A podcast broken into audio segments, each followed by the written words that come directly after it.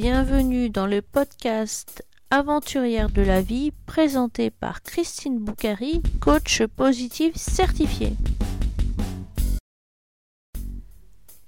Pour ce premier épisode de la saison 1, je suis allée début décembre passer trois jours à Marrakech dans le riad Eklek, le riad de Stéphanie et Patrice.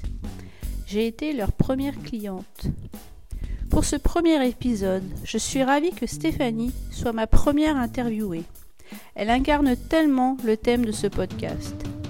Elle a réalisé l'un de ses rêves, lâcher sa vie en France et s'installer à Marrakech pour y gérer le riad Eklek. Nous arrivons au riad Eklek. Bonjour Stéphanie Bonjour, Maraba. Bienvenue. Mais très bien, merci. Alors, euh, nous sommes au Riad Eklek, situé dans le quartier de la Casbah, qui se trouve au cœur de la Médina. Le quartier de la Casbah est le quartier où se trouve le Palais Royal. Et vous êtes là depuis très longtemps? Non, nous sommes arrivés euh, depuis le mois de septembre. Nous avons changé de vie. Nous avons quitté en France pour euh, ouvrir ce, ce riad. C'était notre rêve. On est tombé amoureux du Maroc euh, il y a quelques années, suite à différentes participations au Trophée Rose des Sables. Et on a décidé de tout laisser en France pour vivre notre rêve et ouvrir ce riad. Et tu parles de, de rallye, tu as fait combien de rallyes alors? Alors, euh, 2014, 2015, 2016, 2017, 2018, 2019, euh, j'ai fait rallye, mais c'était un trek en fait. J'ai laissé, j'ai abandonné le 4x4 pour le faire à pied. Ah, peut-être 2021 alors. Peut-être 2021, c'est un projet en effet. Je suis une grosse mordue et en effet, euh, on a du mal à, à s'en passer après. Bon, raconte-moi un petit peu ce riad alors. Alors ce riad, il est à notre image, c'est-à-dire on avait envie de faire voyager les gens à l'intérieur de notre riad. Euh, il est composé de six chambres. Chaque chambre représente une région spécifique et euh, une couleur qui est en rapport avec cette région. Nous avons la, chambre de Dadès qui est rose comme la vallée des roses, puisque la vallée de Dadès est très connue pour la vallée des roses. La chambre Merzouga, évidemment, hein, pour ses dunes ocre, euh, ce, jaune, ce sable et autres. La chambre Essaouira dans les tons bleus. La chambre Aïd Benadou euh, dans les couleurs orangées, telles les murs de cette magnifique forteresse. La chambre Fès qui est verte, puisque Fès est la principale région productrice d'olives. Et la chambre Ouarzazate qui est violette, qui est la principale région productrice de safran. Je vois que le sapin de Noël est installé. Tout à fait. Vous recevez pour les fêtes? Bien sûr, nous recevons pour les fêtes. Nous avons installé le sapin de Noël car euh, pour nous, Noël, c'est une tradition. Nous sommes venus nous installer avec notre fils et, euh, qui a 10 ans. Et pour lui, voilà, le sapin de Noël, Maroc ou pas Maroc, qu'on soit au soleil ou pas, c'est important. Donc nous sommes ouverts pour les fêtes. Pour, euh, nous venons d'ouvrir euh, depuis deux jours exactement. Bon, vous êtes prêts hein. Je vois cette magnifique, Ce mur d'eau, magnifique mur d'eau. Alors, c'est quelque chose qu'on en retrouve dans tous les riads ou c'est quelque chose un non. petit peu exceptionnel C'est voilà, le mur d'eau, c'est quelque chose d'exceptionnel. Dans les riads traditionnels, le vrai riad est composé d'une fontaine centrale entourée de quatre orangers. Voilà, Euh, nous, nous n'avons pas de fontaine centrale, mais c'est vrai que ce mur d'eau, c'était quelque chose de très important pour nous euh, parce que c'est vraiment exceptionnel. Il apporte euh, la fraîcheur nécessaire par les fortes chaleurs durant, durant l'été. Et, euh, et aussi, c'est quelque chose de, de paisible et de très agréable. Je vois ce- sur le mur d'eau, il y a de la mosaïque hein, que je retrouve aussi euh, sur tes assiettes de- lors de mon petit déjeuner tout à l'heure. Peux-tu m'expliquer un petit peu cette mosaïque Alors. Voilà, donc la mosaïque, cette mosaïque, c'est la mosaïque de Fès. C'est euh, typique à, à cette région. Et nous avons voulu, le mur d'eau étant ainsi, euh, retrouver, c'était le, le- point relais, retrouver ceci dans toute notre vaisselle, puisque en fait, euh, voilà, on, cherche une même unité, avoir la même référence. Et c'est surtout ce gros coup de cœur qu'on a eu pour euh, ce mur d'eau lorsqu'on a visité le Riad avant l'achat. Et on a trouvé ça magnifique et c'est quelque chose euh, qu'on a voulu pouvoir retrouver dans d'autres éléments de, no- de notre riad. Euh, Dis-moi, le mur d'eau, il fait combien de mètres Il fait 8 mètres de haut.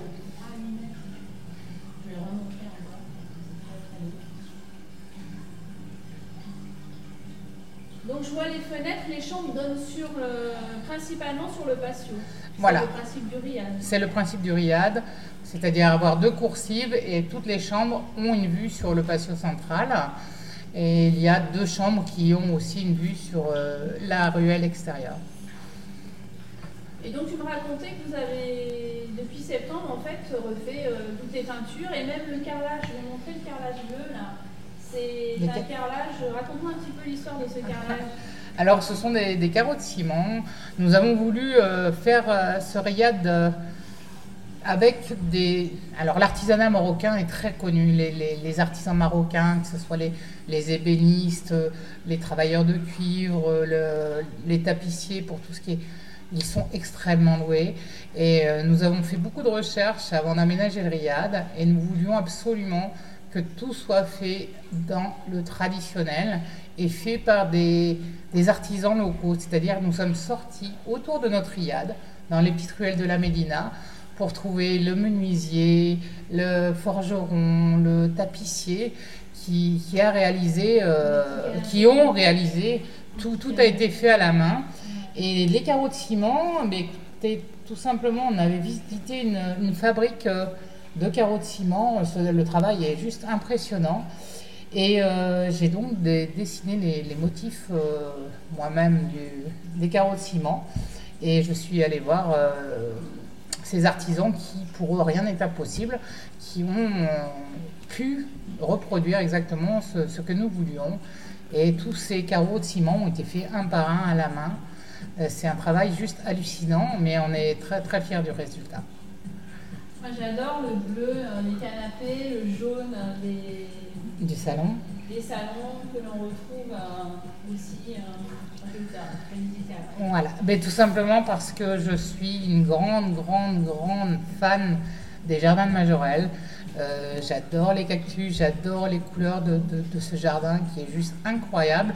C'est un incontournable de Marrakech. Si vous venez à Marrakech, les jardins de Majorelle, c'est impératif. Il faut aller voir. C'est juste euh, un, endroit irréel. C'est c'est très très bon. Et donc tes canapés, un- ça a été fait par un artisan et c'est Oui. en bleu de Majorelle, c'est ça le, Tout à fait. le cuir est en bleu de Majorelle. Le cuir est bleu majorel, en effet. On a, on a le canapé, les, les couleurs ont été choisies en fonction de, de nos envies, de, de, de ce qu'on voulait faire ressentir au niveau du riad. Et euh, voilà, on a, comme vous pourrez voir après, euh, fait un, un travail en, en tas de lac, en, stou- en stucco exactement, au niveau des, des murs du salon et de la salle de restaurant, qui est un- dans une couleur jaune, très jaune, mais très lumineuse. C'était notre façon à nous d'apporter le soleil au cœur de notre riad. Alors j'ai une question que j'adore. hein. Vas-y. Euh, je suis passionnée de la zone de confort. Donc, euh, tu as quitté la France, hein, tu as laissé tes grandes filles, hein, tu as laissé euh, tes amis, ta famille dans ta région de Poitiers où tu habitais. Oui, Et tu es partie avec ton mari et ton fils qui est tout en à fait. CM2, donc il est scolarisé à Marrakech. Donc, tu es sortie de ta zone de confort de Poitiers pour arriver à Marrakech. Alors, parle-moi un petit peu de cette, euh, ce changement de, de vie finalement à 50 ans, c'est Oui, exactement. J'ai eu 50 ans au mois de mars. Donc, en effet, c'est un.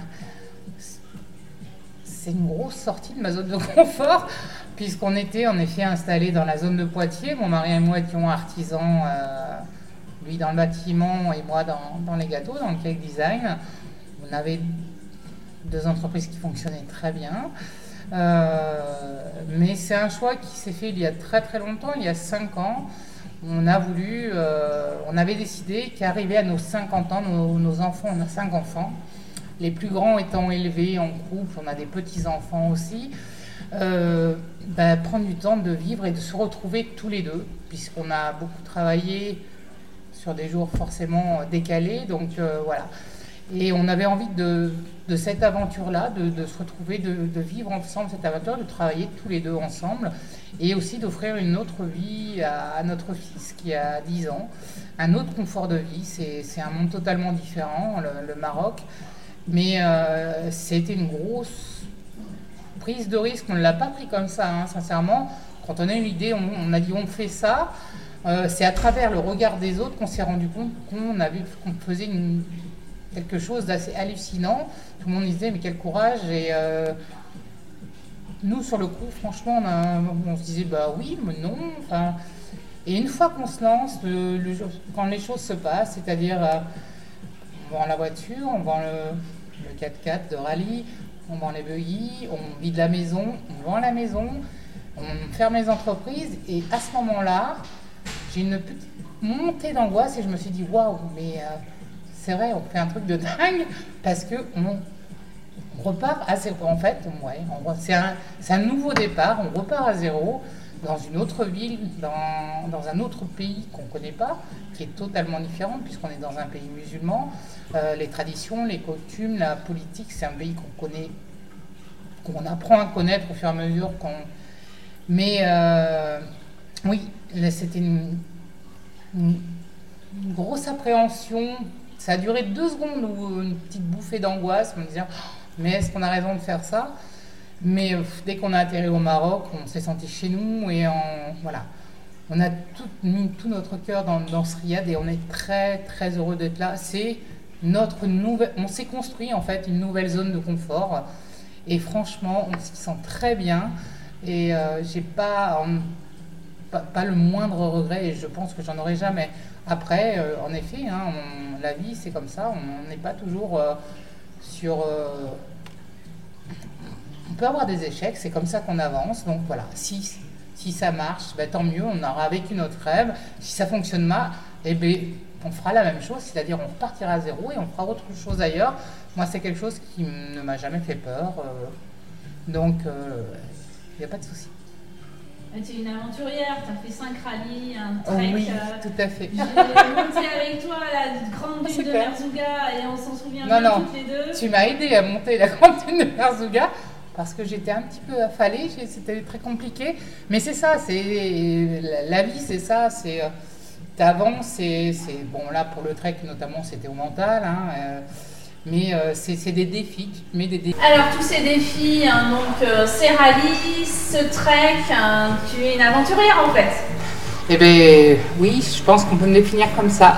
Rien ne me fait peur et j'ai toujours envie d'aller un peu plus loin au niveau de un, un, peu plus loin pour moi, enfin, dans, enfin au niveau humain, au niveau euh, Ouais, je pense que la, vie, c'est un défi tous les jours. Mais euh, quel que soit le, le, domaine, que ce soit dans un trek, un rallye, un changement de vie, ou même dans la vie de tous les jours, euh, quand on était à Poitiers, euh, au niveau professionnel, enfin, mon mari avait un métier, j'avais un métier, on a tous les deux arrêté nos métiers respectifs pour se lancer dans des choses.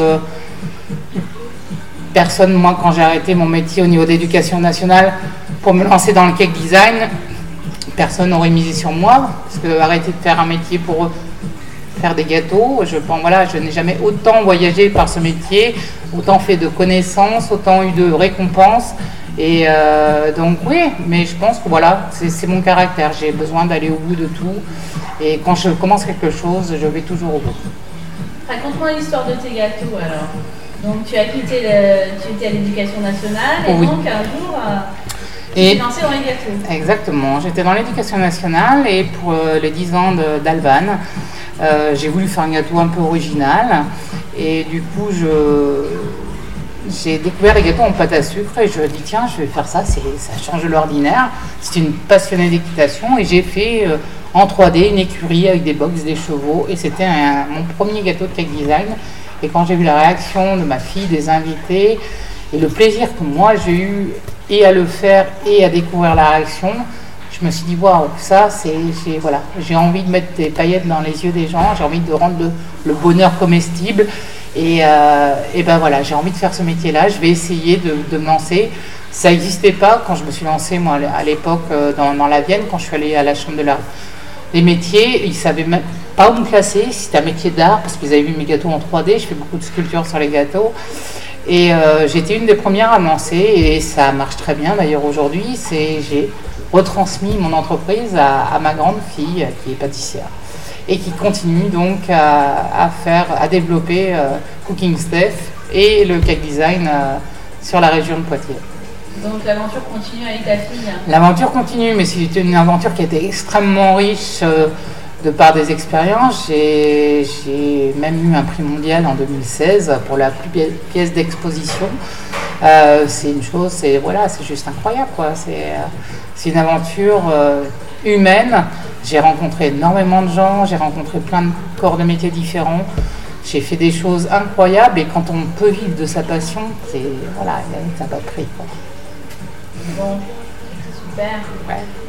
Et euh, ton fils, alors, est arrivé ici et tu me racontais que s'était adapté en. Oui, ouais, c'était notre plus grosse appréhension, c'était, c'était pour lui, parce que bon, c'est un petit garçon qui a 10 ans, qui était dans une école de campagne depuis la maternelle jusqu'au CM1, c'était les mêmes copains, puisqu'on a, c'était des petites écoles de campagne.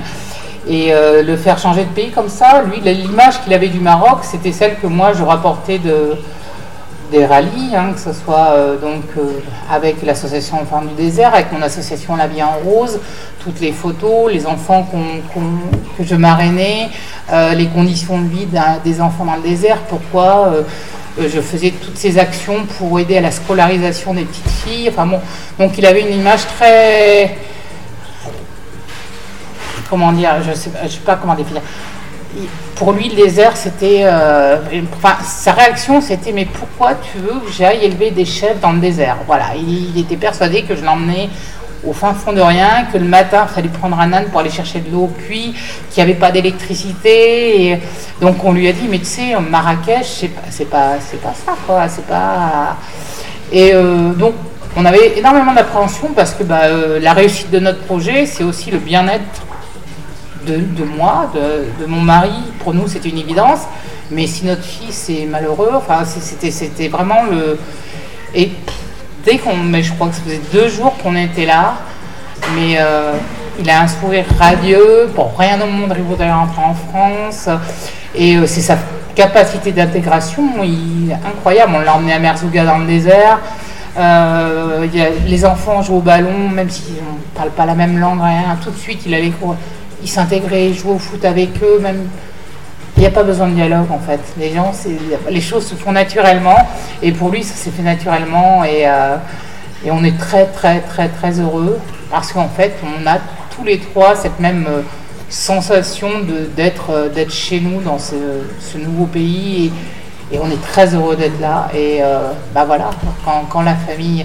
Après, évidemment, c'est difficile on a la famille en France, on a nos autres enfants, nos petits-enfants, euh, voilà. Mais euh, Marrakech, c'est quoi? Deux heures et demie de la France? C'est, Voilà, c'est, un vol de battement d'aile, on, est là, donc c'est très rapide. Enfin, moi, si je veux prendre un, avion à 9h du matin, à midi, je suis chez ma fille, donc euh, c'est plus court que si je prenais la voiture pour aller à Paris. Donc, franchement, non, on a, ça nous va très bien.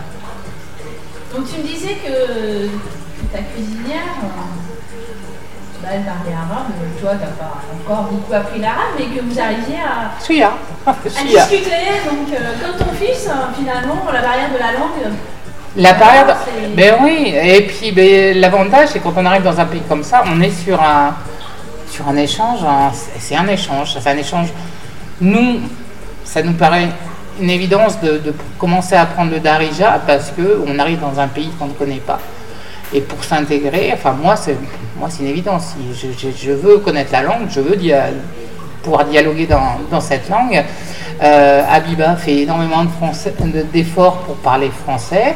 Elle m'apprend, on est vraiment dans un échange. Elle m'apprend à compter en français. Je lui apprends à compter en français, elle m'apprend à compter en, en marocain. Bon, évidemment, notre ami Google est là pour nous aider dans les choses un peu plus complexes que, que les jours de la semaine ou pour compter. Mais, euh, mais ouais, en fait, on apprend très vite. Hein. on apprend très vite. La preuve, c'est quand je vais dans les commerces locaux juste à côté. Euh, voilà, je peux avoir euh, bonjour, comment ça va? Oui, enfin, l'échange il se fait et du coup, il continue à me parler marocain parce que comme je le parle dès le début, ils sont persuadés que je. Bon, après, je leur fais signe que je comprends plus, que là, c'est fini, je, le début de la conversation, je peux gérer, mais pas la fin. Mais après, on a. Sincèrement, il n'y a pas besoin de. On peut se comprendre. Il n'y a pas besoin. la langue, la barrière de la langue, c'est. Elle n'existe pas. Alors j'ai emmené mes amis les marinières dans un riad à Myknes l'année dernière chez les cousines de mon mari. C'est un très vieux riad qui est dans l'état ancien. Et elles ont eu un baptême du feu, il faisait froid, il n'y avait pas de douche. Alors raconte-moi le confort de ton riad, parce qu'elles ont besoin, elles vont venir c'est sûr, hein. elles ont besoin d'être rassurées parce qu'elles sont très inquiètes. Alors c'est vrai que je leur ai fait vraiment un baptême du feu en les emmenant dans ce riad traditionnel où on a été accueillis euh, comme des reines, mais sans confort. Alors euh, oui, alors moi pour avoir euh, été aussi dans, des dards chez l'habitant, je, je, connais très bien les, les riads traditionnels tels qu'ils sont. Euh, nous, on est plus dans, quelque chose, on est dans un riad traditionnel, mais chic et confortable. On est des, on est des occidentaux, on est des Français. moi personnellement, j'aime avoir un lit confortable. Euh, j'aime avoir chaud ou froid quand il fait chaud. bon, euh, non, on a fait en sorte qu'il y ait tout le confort nécessaire pour satisfaire le maximum nos, futurs clients, euh, que ce soit au niveau des lits. Donc, les chambres ont été refaites, elles sont cosy, chaleureuses, colorées, ça c'est clair, avec des grands lits très confortables. Les matelas ont été faits sur mesure. Tout est artisanal, hein, au niveau de, même au niveau des chambres les, les, les brosses à dents, les portes-savons, les éviers, tout a été fait à la main. Euh, le matelas a été fait sur mesure, euh, les draps ont été brodés, enfin bon, il y a eu un gros travail. Donc il y a des douches, nous avons l'eau chaude. Bon, évidemment, euh, ici c'est avec des pâtes. On profite du soleil, hein. nous avons des panneaux photovoltaïques pour tout ce qui est eau chaude. Et euh, donc, il y a d'eau chaude, il y a du confort, il y a des serviettes douillettes, il y a des bonnes couvertures, des matelas confortables. Et nous offrons aussi, évidemment, la restauration, le petit déjeuner, quelque chose de chaleureux, de convivial. L'idée, c'est de rentrer, de se sentir bien, d'avoir envie de poser ses baskets, d'enfiler les babouches et de pouvoir se mettre aussi bien au niveau du salon que du resto, que du canapé central, ou même dans la chambre où on a installé des petits salons. Voilà, il y, a des petits coins confort un peu partout pour que tout le monde y trouve son compte et se sente à l'aise chez nous. Alors, est-ce que tu pourrais me conseiller une euh, promenade d'une journée Je viens d'arriver, qu'est-ce que tu me conseillerais de visiter Bon, alors pour une journée, Marrakech, c'est facile. Hein. L'incontournable, évidemment, quand on vient à Marrakech, c'est faire les souks. Il faut connaître les souks de Marrakech. Donc euh, là, une demi-journée suffit. Moi, pour une journée. Alors, il y a énormément de. Une journée, c'est pas assez. Mais euh, pour une journée, moi, je conseillerais, j'orienterais sur la matinée, les jardins de Majorelle tout simplement parce que c'est mon coup de cœur, mais vous verrez, ça sera aussi le vôtre. Il y a le musée Yves Saint-Laurent qui jouxte le jardin, puisque les jardins de Majorelle appartenaient à Yves Saint-Laurent. Et euh, pour la matinée, parce que le matin, la lumière est, fabuleuse avec euh, le soleil au niveau de, des cactus, des bâtiments. Enfin, franchement, c'est superbe. Et passer une petite après-midi dans les souks pour pouvoir errer, voir ces, ces couleurs, ces odeurs, ces lumières, ces rencontrer bah, évidemment les, locaux, pouvoir faire ces petits achats souvenirs. Et puis voilà, rentrer au Riad le soir, où je vous préparerai un bon dîner. Vous pourrez vous poser tranquillement et puis euh, et voir toutes les photos de la journée, parler tout, tout ça pour une bonne nuit confortable par la suite. Alors un exemple de dîner alors, qu'est-ce que tu me ferais à manger ce soir, demain soir, ou après-demain soir Alors, euh, dîner, nous, on est dans, l'objectif où euh, moi, je me suis posé avec mon mari, on s'est posé en tant que touriste quand on arrive au, Maroc. La première fois qu'on vient au Maroc ou la deuxième, ce qu'on attend, les gens qui viennent dans un riad, ils cherchent du traditionnel. Ils vont pas aller euh, dans un hôtel qu'ils peuvent retrouver en France. Le riad, on est vraiment dans l'esprit traditionnel. Et donc, au niveau du repas, euh, on propose évidemment des, tout ce qui est tagine. Donc euh, en entrée, bah, ça, peut être euh, une soupe, parce qu'ici, tous les soirs, il y a la soupe, la fameuse harira, la soupe locale de Marrakech, ou un velouté de courgettes, ou euh, voilà, des, choses qui se font ici. Et ensuite, tagine. Alors oui, moi pour ce soir, je te proposerais bien un petit tagine d'agneau sucré, euh, salé, euh, avec des pruneaux et des amandes et des abricots. Voilà, ça c'est quelque chose que moi personnellement j'affectionne. Mais ça peut être aussi un tagine de poulet avec des légumes, ça peut être un tagine de légumes tout seul si les gens ne veulent pas viande. On travaille à la carte, c'est-à-dire que nous, on propose de la restauration tous les soirs et on demande aux gens ce qu'ils ont envie, puisqu'on fait les courses le matin, à midi, on va acheter la viande et les légumes, tout est frais. On achète qu'aux petits producteurs locaux qui se trouvent à 150 mètres d'ici. Donc euh, voilà, on n'achète que du frais, on travaille que sur des produits frais et donc on travaille à la demande. Donc euh, on fera.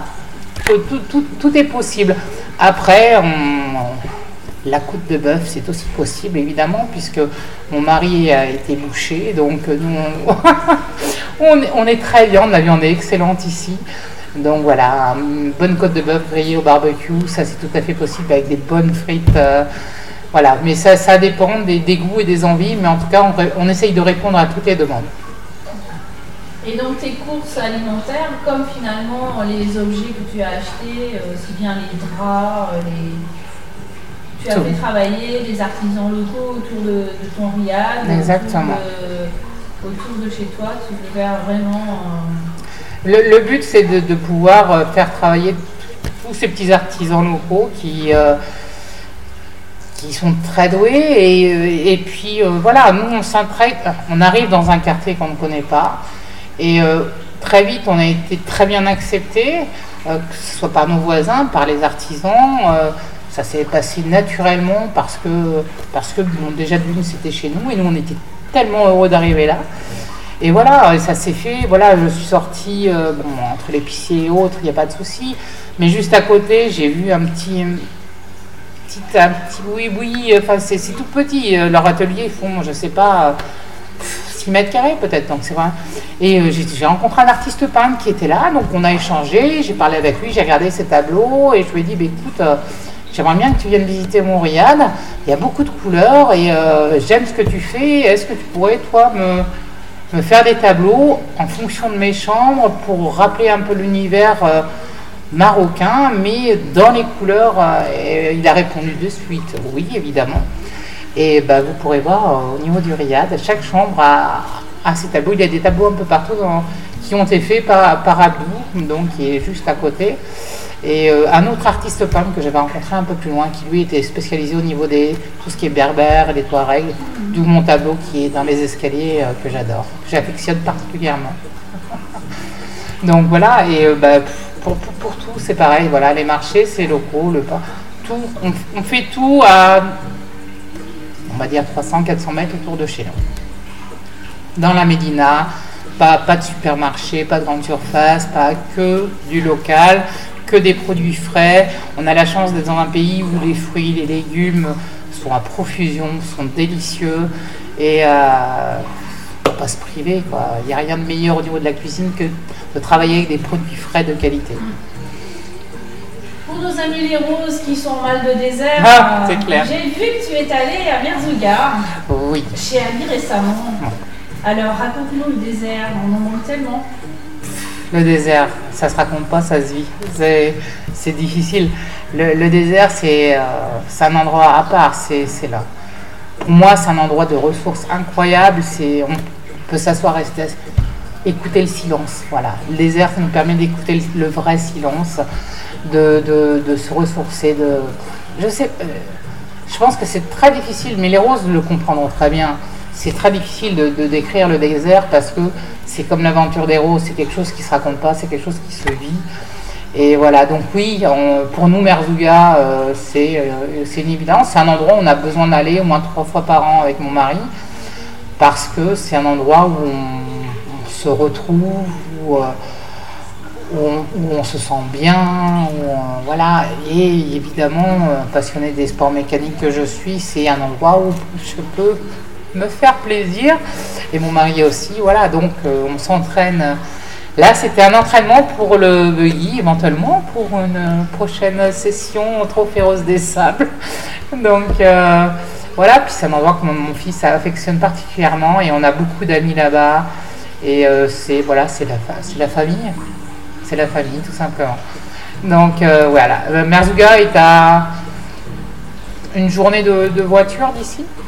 Mais on, nous, on propose des excursions de 4 jours euh, pour pouvoir profiter, mais pas que Merzouga, c'est-à-dire on traverse le Tishka, Aït Benadou, la vallée des Roses, les gorges de Tingir, Merzouga, une nuit au bivouac, le coucher de soleil, revenir par une autre route pour découvrir d'autres paysages. Voilà, en 4 jours, on peut faire tout ça et, euh, et ça, c'est très agréable.